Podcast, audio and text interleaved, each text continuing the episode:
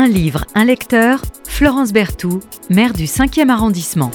Bonjour Frédéric Zetoun. Un Bonjour, vrai- et comment allez-vous Florence un vrai plaisir, hein, parce que euh, les auditeurs ne le savent pas, mais on a repoussé plusieurs fois Oui. euh, notre émission. On avait très envie, je crois, l'un et l'autre, de, de la faire. Totalement, totalement. Voilà, donc je suis vraiment, vraiment heureuse euh, de, de- de vous accueillir.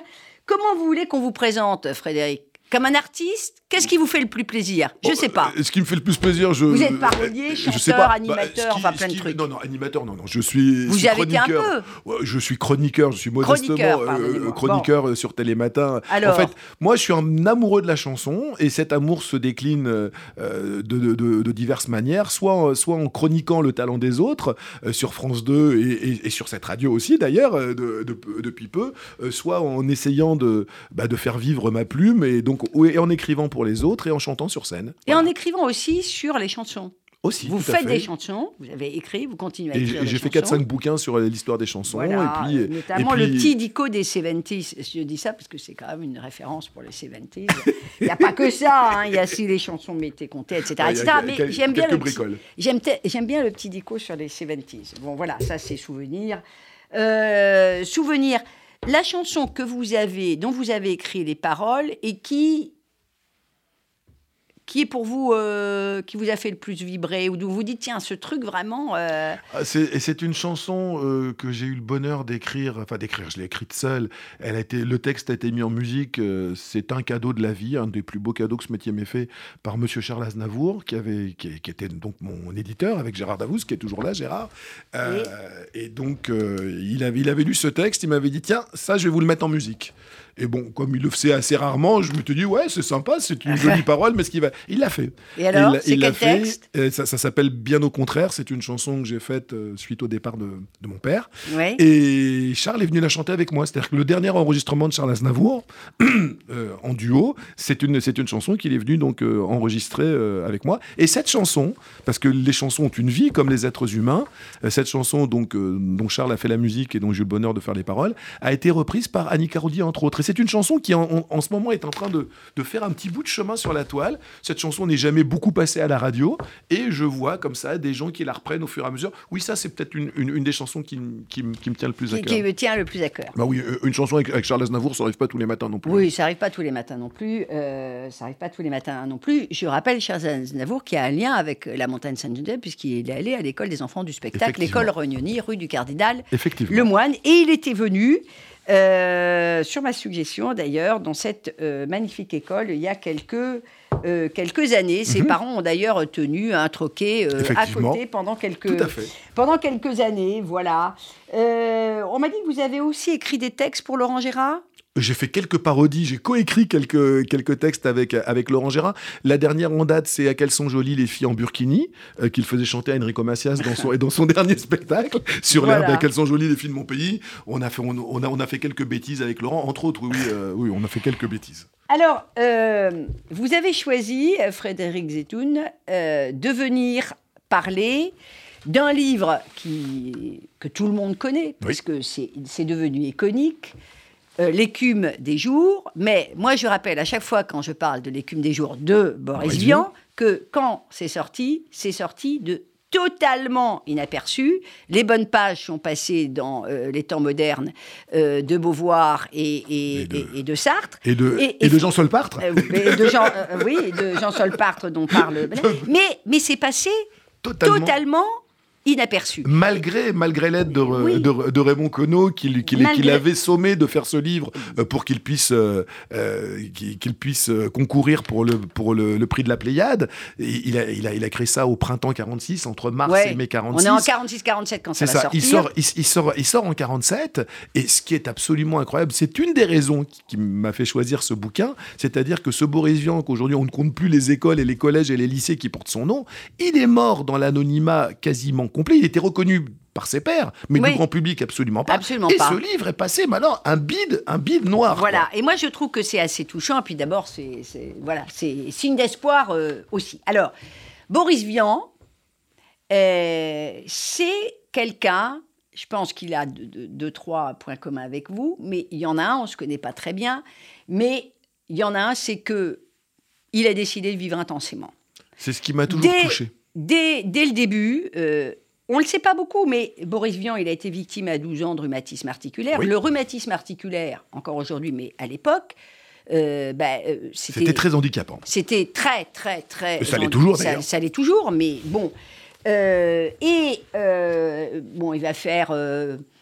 il est ingénieur, enfin, il fait une école d'ingénieur. Oui. Bon, il s'embête ferme, on va le dire comme ça. Il est brillant, il est brillant. Il est, il est brillant, mais il a, comme vous, une passion, enfin plusieurs. Il y a la littérature, la poésie, et il y a la musique. Et la musique, et son médecin lui dit, en plus, il avait un souffle, un, un souffle au cœur, des problèmes cardiaques assez, assez importants. Et son Il médecin, mourra d'ailleurs de ça, crise de ça, cardiaque. de ça. Et son, et son médecin lui dit arrêtez de trompiner dans les caves de, de Saint-Germain-des-Prés, c'est enfumé, vous, vous donnez tout votre souffle euh, dans cette trompette et vous allez, Alors, vous allez y N'oublions pas qu'il joue du jazz, mais il joue de la trompette. Il joue de la hein, trompette, euh, il en joue plutôt bien. Il en joue Euh, plutôt bien. bah oui. Il va, il, il- lui, il, lui décide de ne pas écouter l'avis de, de ses médecins et de vivre intensément, de vivre jusqu'à 39 ans, mais intensément. Ouais. C'est-à-dire que l'œuvre de ce monsieur en 39 ans, c'est colossal. Boris Vian, c'est 400 chansons, Ouais. 400 chansons avec Henri Salvador. Mm, mm. On l'oublie, ça. Alors. Il y a euh, 400 chansons aussi. Alors, il n'a pas fait Alors, 400, il y a mais des parmi les chansons, nouvelles, il y a, y a- y a- il y a il y des a des romans. nouvelles, il y a des romans, il y a des pièces de théâtre. et voilà. Et, et il va mourir quand même d'une crise cardiaque, la première d'ailleurs. De J'irai cracher sur vos Voilà, tombes. de J'irai cracher euh, sur vos tombes. Enfin. L'adaptation euh, Voilà. cinématographique qui ne lui plaît pas du tout. Oui. Et d'ailleurs, pendant, pendant la représentation, pour vous dire qu'il tirait le diable par la queue, il chroniquait dans Jazz Magazine jusqu'au bout, et il était en train d'écrire son papier qu'il devait rendre. Euh, non, non, c'était, c'est, vrai- c'est vraiment quelqu'un dont, au- dont aujourd'hui, c'est, très étonnant de voir à quel point on loue les talents de ce monsieur aujourd'hui, et à- et à quel point on l'a laissé partir dans la plus grande indifférence. Bien sûr. Alors, euh, il- il- il- alors en plus, euh, bon, il, publiait quand même beaucoup euh, sous le nom de, de Vernon Sullivan. Comme chacun sait. Donc ça facilitait peut-être pas la chose. Moi, je, je- quand j'ai vu que vous aviez choisi l'écume des jours, ça m'a rappelé évidemment ma jeunesse, parce que on le lit en généralement jeune. Et je me suis sou- souvenu ma première, la première lecture. Euh, qui m'avait beaucoup bouleversée parce qu'elle n'est pas évidente quand vous avez pas les décodeurs, c'est j'irai cracher euh, Oui. sur vos tombes. À ne pas mettre quand même entre, Entre toutes le- les mains. tout à fait, Quand on n'a pas euh, l'écume des jours, on y va, mais l'arrache-cœur. Et même l'écume des jours. Et même l'écume des jours. Et quand on le relit, moi je l'ai, relu à, à la, à la faveur de la, la classe de seconde de, de mon fils. Donc j'ai, re- j'ai j'ai replongé dans ce, ce bouquin. Et effectivement, il y a plusieurs lectures. Il y a une lecture amusante, il y a une lecture extrêmement poétique et il y a une lecture extrêmement poignante quand même. Voilà, mais on peut ra- se raccrocher à une Bien des sûr. trois lectures. Euh, franchement, euh, j'irai cracher euh, sur vos tombes, Frédéric. on- hard. Ça, on peut pas. Alors, quand même, c'est sans faire trop d'histoire, euh, juste rappelons quand même les le contexte, parce que notamment les plus jeunes générations, elles ont oublié le, cont- le contexte de l'après-guerre. L'après-guerre, c'est quand même euh, des générations qui ont énormément euh, souffert. Mhm. Euh, ça va totalement bouleverser le paysage intellectuel et il y a le- un sentiment d'insécurité, euh, d'instabilité aussi, et puis l'idée d'engagement. Et, et il est un peu biberonné à ça aussi. Totalement. Euh, voilà, To- tout ça. totalement. On, on le, et on le retrouve, ça, dans le- l'écume Voilà. des jours. Il y a une espèce de, de revanche sur la vie à prendre. Ouais. Les, les- les héros, d'ailleurs, bah, qui sont vite euh, cisaillés par les, les drames de la vie et la maladie pour Chloé. Mais moi, ce qui me touche le plus dans ce livre, c'est que justement, sur ce fond d'après-guerre, sur ce fond de, de joyeuseté un peu presque artificielle, il Ouais. fallait absolument être heureux. Il, Il y a une activité frénétique de divertissement, mais c'est ce que je disais, il y a ce paradoxe. Il faut s'engager, on est responsable. D'ailleurs, ça donnera le théâtre de l'absurde et le nouveau roman. hein. Exactement. Euh, voilà. Exactement. Et là, ce qui est, ce qui est absolument génial dans l'é- l'écriture de Vian, c'est qu'on commence dans la plus grande, comme ça, la plus grande légèreté, dans une, une forme d'insoutenable légèreté, et plus on avance dans le roman, et plus ça vous prend à la gorge, Bien et sûr. plus ça vous prend à l'estomac, et chaque, il y a des pages qui sont de, véri- de véritables petits uppercuts. Euh, cette, cette Chloé qui souffre du nénuphar, et le, né, et le nénuphar, c'est le cancer qui vient manger les poumons, mais cette image, elle est magnifique, Bien et il ne peut lutter qu'en lui, offrant des fleurs. C'est-à-dire qu'il faut mettre des fleurs dans le poumon et pour qu'elle guérisse. Enfin, Ouais, euh, c'est magique. Donc c'est magique, on a bien compris que L'écume des jours, c'est un livre très, très poétique, qui parle beaucoup, je trouve, aux ados quand, on, quand ils sont un peu accompagnés. Et puis, Beaucoup. et puis Florence, je ne sais pas si vous êtes d'accord, mais je trouve ça d'une modernité. Oui. Et encore, et encore aujourd'hui, moderne. c'est pour l'époque, c'est- d'avant-garde, mais aujourd'hui, ça reste euh, d'un style, d'une structure littéraire, mais absolument, absolument, euh, ça n'a pas pris une ride, quoi. Ce, ce roman n'a pas pris une ride. Alors en première lecture, on pourrait dire c'est une grande histoire d'amour. oui, ça. Colin Chloé, mais pas que, Pas que. mais pas que évidemment. C'est plein de paradoxes. On y faisait allu- allusion tout à l'heure, euh, Frédéric Zetoun, euh, cette écume des jours. C'est drôle, c'est grinçant, c'est tendre, c'est grave, C'est musical? C'est heureux, c'est tragique. Évidemment, évidemment, nous dit Frédéric Zetoun, c'est musical. Alors c'est musical parce que notamment, sans vous en rendre compte, vous avez quand même des alexandrins blancs, comme on dit, parce que c'est de la prose. Et puis, euh, vous avez un rythme euh, heptasyllabique. Et ça, c'est quand même assez incroyable, parce que le rythme heptasyllabique, c'est 7, les amis. Mhm. Et quand même, il était sacrément cultivé, ce, ce Boris euh, Vian aussi. C'est un rythme qui était très, très usité au Moyen-Âge, dans les, dans, la, dans, dans- les grands textes du il Moyen-Âge. Il a, il il a exhumé ce, ce rythme-là pour, euh, bah, pour no- notre plus grand plaisir dans ce, ce roman. Non, mais Voilà. c'est un roman. Je, je pense qu'on on- pourrait encore découvrir d'autres Oui, merveilles dans ce. Bien sûr, c'est un petit bijou, hein. Et on comprend que ça- c'est devenu un, livre culte. Alors, c'est devenu un livre culte. Vous savez à quel moment? En 60. Oui. Enfin, Après sa mort. À, à- à sa mort en 63, et ça devient un livre culte parce que c'est réédité dans une collection que moi j'ai adorée, qui était la collection 10-18. Et la collection 10-18, C'est ça qui fait. elle a été euh, créée par un grand monsieur de l'édition euh, qui s'appelle Zilberstein, qui est d'ailleurs venu dans cette, euh, dans cette euh, émission. Et je le dis parce qu'on est sur RCJ et qui a été sauvé par des justes pendant la guerre. Et c'est lui qui a créé la collection 10-18. Et l'écume des jours, elle va ressortir. Et c'est là où ça va repartir avec cette collection euh, 10-18. Il y a- là, là, je parle sous, sous votre, sous votre contrôle, Florence. Effecti- effectivement, il y a cette réédition dans cette collection Ouais. ô, com- ô combien euh, pres- prestigieuse, mais il y a aussi le fait que Raymond Queneau, qui était un peu le parrain littéraire de, de, de Vian, n'a jamais lâché l'affaire. Il n'a jamais lâché l'affaire. Il trouvait, il trouvait que ce monsieur n'était pas reconnu euh, à, ce- à sa, à sa juste valeur. injuste. Euh, de Beauvoir et Jean-Paul Sartre aussi. Enfin, mais je pense que vraiment, et, Renaud, Oui. euh, et Raymond Queneau a été. C'est rare dans un métier où on est souvent quand même un petit peu en train de regarder son nombril Ouais. et sa plume et son encrier. C'est rare de voir un auteur s'engager autant pour Ouais. un autre auteur. Ouais, il a vraiment, vraiment, vraiment. Enfin, Aimé. il y avait un côté, il a, il a aimé ce, ce Boris Vian. Alors, euh, c'est un livre d'abord. Alors, il disait que c'était un roman de jazz. Oui. Alors, vous qui êtes musicien, euh, pourquoi c'est un roman de jazz? Alors, c'est c'est vrai qu'il y a une ouverture au piano tel. Bon, on a bien vu, voilà, avec euh, comment euh, c'est Alice. Alice, c'est une enfant du boogie woogie. Exactement. Et- elle- On danse elle- plus le boogie woogie. Et maintenant. elle danse, enfin, il a, elle a- là le nom m'échappe, il a, elle a, il, a, il a rebaptisé euh, une des danses euh, Ça, je euh, sais plus. que l'on Bon. entend dans les, les soirées euh, chez Alice. Non mais c'est l'écriture, vous le, et vous, et vous le rappeliez, est musicale, mais les références dans ce livre, il y a, il y a des, des références que souvent Boris Vian s'amuse à détourner parce Bien que sûr. chez lui rien n'est vraiment sérieux. Je pense qu'à part la mort, Enfin, rien. c'est sérieux, mais non, je pense que c'est pas que c'est pas sérieux. C'est que tout est tellement sérieux, tellement grave. qu'il décide de prendre ça avec une certaine hauteur. Voilà. de prendre ça. Il y, a- il y a toujours cette espèce de, de politesse du Alors on peut revenir sur le surtout. jazz parce que dans la politesse du désespoir, c'est pas pour rien que ça démarre avec le jazz parce que le jazz, euh, C'est une musique triste à la base. voilà, c'est quand même euh, une musique qui plonge ses racines dans, dans, dans- le malheur de l'esclavage. La Il faut souffrance. jamais euh, l'oublier. Et dans, et dans l'esclavage. Alors, il y a un monde brillant, vous y faisiez allusion tout à l'heure, Frédéric Zetoun, mais le monde brillant du début, il va progressivement couler vers, euh, vers la dégradation. Et et vers la dégradation, vers l'horreur, vers Le euh, nénuphar létal. et- et de voilà, le- et, ce, ce- nénuphar. Je crois que c'est une, c'est une des plus jolies Métaphore métaphores poétiques qu'on ait pu trouver.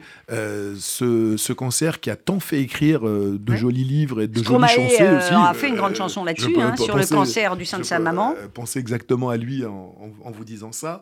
Et je trouve que Boris Vian, euh, ben c'est magique parce que, parce que ce nénuphar qui grandit, finalement, il vous angoisse de plus en plus, mais il ne vous effraie pas. Il arrive à en faire un truc joli. Et la, et la lutte contre ce nénuphar, ces fleurs que ce pauvre euh, Colin va acheter jusqu'à se ruiner, jusqu'à ne plus pouvoir offrir qu'un ah, enterrement miteux à, sa pauvre Chloé, parce qu'elle va finir par décéder. Euh, c'est à la fois tragique et à la fois on pleure, mais on, mais on pleure, on, pleure aussi parce que c'est beau. C'est c'est jamais, euh, c'est jamais gris. C'est gris avec toujours une espèce de petit soleil qui pleure au-dessus. Et ça, je trouve ça magique. Et ça, c'est magique. Alors, je disais, il y a la référence, euh, les références musicales et aussi et surtout pas que, mais la référence euh, au jazz, d'ailleurs le, fameux blues de Duke aussi, évidemment c'est Duke Ellington. Bien évidemment. Et puis, il y a, moi je l'avais moins perçu quand je l'avais lu à l'époque, mais c'est en le relisant, il y a beaucoup de références euh, mythologiques. Même Chloé, c'est un nom euh, qui euh, va puiser ses sources dans la mythologie hein, grecque. Donc on sent qu'il y a une, vraie, une vraie culture. quoi. C'est c'est quelqu'un qui a, qui a de, solides, de solides références culturelles, qui, a, qui était plutôt, je crois, même un très très bon élève, Boris Vian extrêmement fantasque. Enfin, je pense que ça devait être le genre d'élève que les profs devaient adorer, c'est-à-dire brillant, brillant, fantasque et, et, sur, et, surdoué. Et avec un sens de l'humour aussi. Enfin, il y a quelque chose de très très drôle chez ce monsieur. De la dérision. Et la dérision, ça nous amène toujours au sourire et à, l'humour. Bien sûr. Alors, je ne sais plus qui a dit que c'était, il avait, c'était un coup de, coup de maître, euh, coup de maître posthume. Vous nous lisez euh, un, beau, un beau passage choisi par vous, cher Frédéric Zetoun, de l'écume des jours de Boris Vian. C'est la deuxième rencontre, la vraie rencontre seul à seul. Euh, en face à face entre, entre Colin et, Chloé, ils se sont rencontrés donc euh, lors d'une soirée où ils étaient nombreux. Et là, Colin attend, attend celle qui va devenir plus et plus que sa bien-aimée, l'histoire d'amour de, de sa vie. Colin roulait le bord de ses gants et préparait sa première phrase. Celle-ci se modifiait de plus en plus rapidement à mesure qu'approchait l'heure. Il ne savait pas que faire avec Chloé, peut-être l'emmener dans un salon de thé, mais l'atmosphère en est, d'ordinaire, plutôt déprimante, et les dames goinfres de 40 ans qui mangent sept gâteaux à la crème oh. en détachant l'auriculaire, il n'aimait pas ça. Il ne concevait la goinfrerie que pour les hommes, chez qui elle prend tout son sens sans leur enlever leur dignité naturelle. Pas au cinéma, elle n'acceptera pas. Pas au députodrome, elle n'aimera pas. Pas aux courses de veau, elle aura peur. Pas à l'hôpital Saint-Louis, c'est défendu. Pas au musée du Louvre, euh, il y a des satyres derrière les chérubins assyriens. Pas à la gare Saint-Lazare, il n'y a plus que des brouettes et pas un seul train. Bonjour Chloé était arrivée par derrière. Elle retira vite son gant, s'empêtra dedans, se donna un grand coup de poing dans le nez, fit ouille et lui serra la main. Elle riait. Vous avez l'air bien embarrassé un manteau de fourrure à long poil de la couleur de ses cheveux, et une toque en fourrure aussi, et de petites bottes courtes à revers de fourrure. Elle prit Colin par le bras. Offrez-moi le bras, vous, n'êtes pas dégourdi aujourd'hui. Ça allait mieux la dernière fois, avoua Colin. Elle rit encore, et le regarda, et rit de nouveau, encore mieux. Vous vous moquez de moi, dit Colin piteux. C'est pas charitable. Voilà, Le, début de leur, euh, grande histoire. Et on voit ici, dans, dans, le passage que nous a lu Frédéric Zitoun, de, l'écume des jours, évidemment aussi toute, toute la magie, toute la poésie. Le députodrome, c'est absolument magique, ça. C'est magique. Qu'est-ce qui reste surtout aujourd'hui pour vous de ce livre?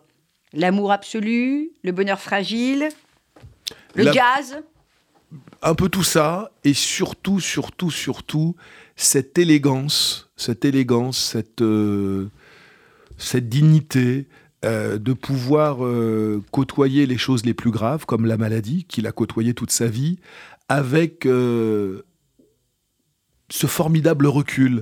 Je pense que la souffrance de Boris Vian été totalement dans chaque ligne, dans chaque interstice de son écriture, mais il a toujours eu cette espèce de de grande élégance, je ne peux pas trouver un autre mot, de s'en moquer et de toiser la vie et la mort. Euh, il, a, il a vécu comme s'il devait mourir le, lendemain, toute sa vie.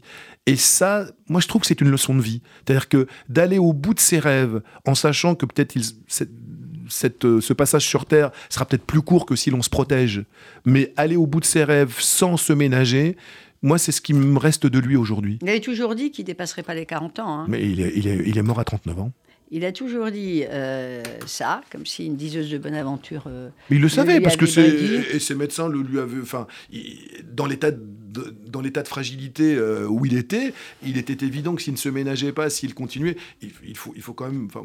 Nous n'y étions pas, ni vous, ni vous, ni vous ni moi, mais les images que l'on peut voir euh, d'époque des caves enfumées de Saint-Germain-des-Prés, c'était quand même le meilleur moyen euh, pour, pour s'encrasser les poumons. Surtout Puis ils y passaient des nuits, c'est pas, ils, n'y restaient pas, ils y restaient pas. Ils, ont fumé vraiment la vie par les, debout, quoi. Ils, fumaient la vie par les debout, mais il y avait la grande Juliette Gréco qui, qui, était là. et elle, bon, elle, elle, a, elle a eu une vie beaucoup plus, beaucoup plus longue, beaucoup plus, beaucoup plus longue. et puis il y a la tendresse aussi, une espèce de tendresse, de, de, poésie autour des pierres vivantes, des lapins machines.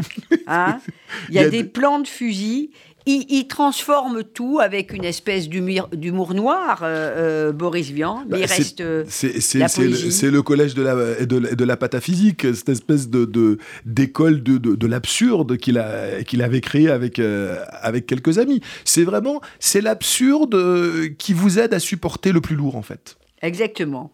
Donc, Merci beaucoup, euh, euh, Frédéric Zitoun. Merci beaucoup, Florence. Euh, L'écume des jours, je dis toujours, en plus, ça coûte pas cher. Non. Franchement, ça coûte moins cher que plein d'autres activités. Beaucoup moins utiles.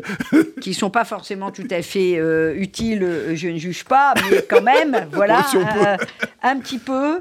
Euh, et, oui, c'est un livre iconique et c'est bien. J'aime bien que dans mon émission on vienne parler de livres iconiques. C'est un livre qui, fait du bien. C'est un livre qui fait du bien. Mais c'est un livre qui fait du bien. C'est un livre euh, sur lequel finalement ou dans lequel vous pouvez euh, vous plonger quand l'imagination est un peu en berne aussi et quand on a envie de se laisser emporter par les événements, avec ce paradoxe que la mort, euh, mais qui s'appelle pas la mort, euh, est quand même omniprésente, ou je devrais dire notre propre, euh, notre propre finitude. Elle, est omniprésente, mais elle est, elle est conjuguée avec, avec énormément de, de hauteur, de panache et d'élégance. Merci beaucoup Frédéric Zetoun, et puis relisez quand même l'écume des jours, indispensable. Merci Florence.